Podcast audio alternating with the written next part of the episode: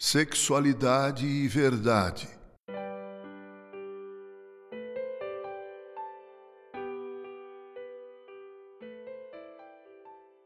Eu sei o quão difícil é falar sobre sexualidade em nossos dias.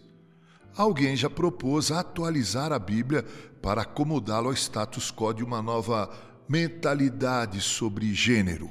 Sim, porque a Bíblia é enfática em declarar que Deus criou macho e fêmea e assim fez para que, procriando, enchessem a terra.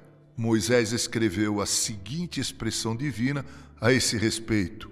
Abre aspas, e Deus os abençoou, macho e fêmea, e lhes disse: Sede fecundos, multiplicai-vos, enchei a terra e sujeitai-a. Fecha aspas, Gênesis 1, 28, parte A.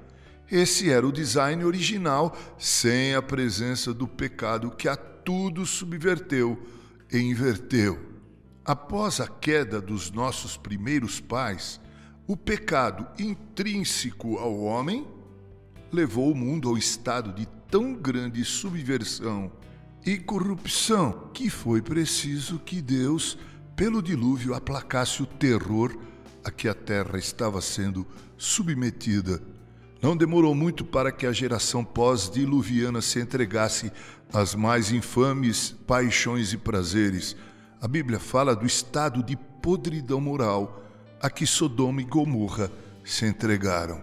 Hoje vemos o mundo ao nosso redor, na internet, na televisão, no teatro, no cinema, na música e em várias outras expressões de arte, a lascívia, a licenciosidade, a malícia e o desejo desenfreado em satisfazer os desejos da carne. Se já não bastasse quem entende que a Bíblia é um livro ultrapassado, temos agora alguns advogando a extinção do livro santo somente porque ela contraria sua cosmovisão.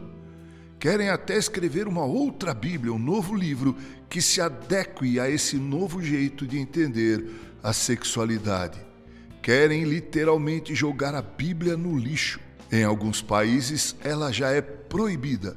E não foram poucos os momentos da história da humanidade em que ela foi queimada.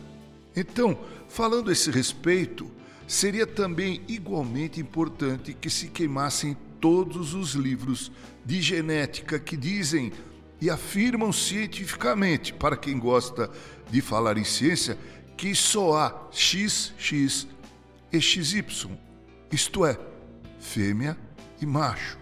Não sou geneticista, mas lendo sobre isso, tudo que vi foi que um modelo diferente, isso é, uma mulher ser XY e um homem ser XX, é impossível. Eu me pergunto, vão queimar também os livros de genética? Eu penso que o mundo está tão perdido que isso é possível. Triste e infelizmente possível. Maranata Vem, Senhor Jesus, com carinho, Reverendo Mauro Sérgio Aiello.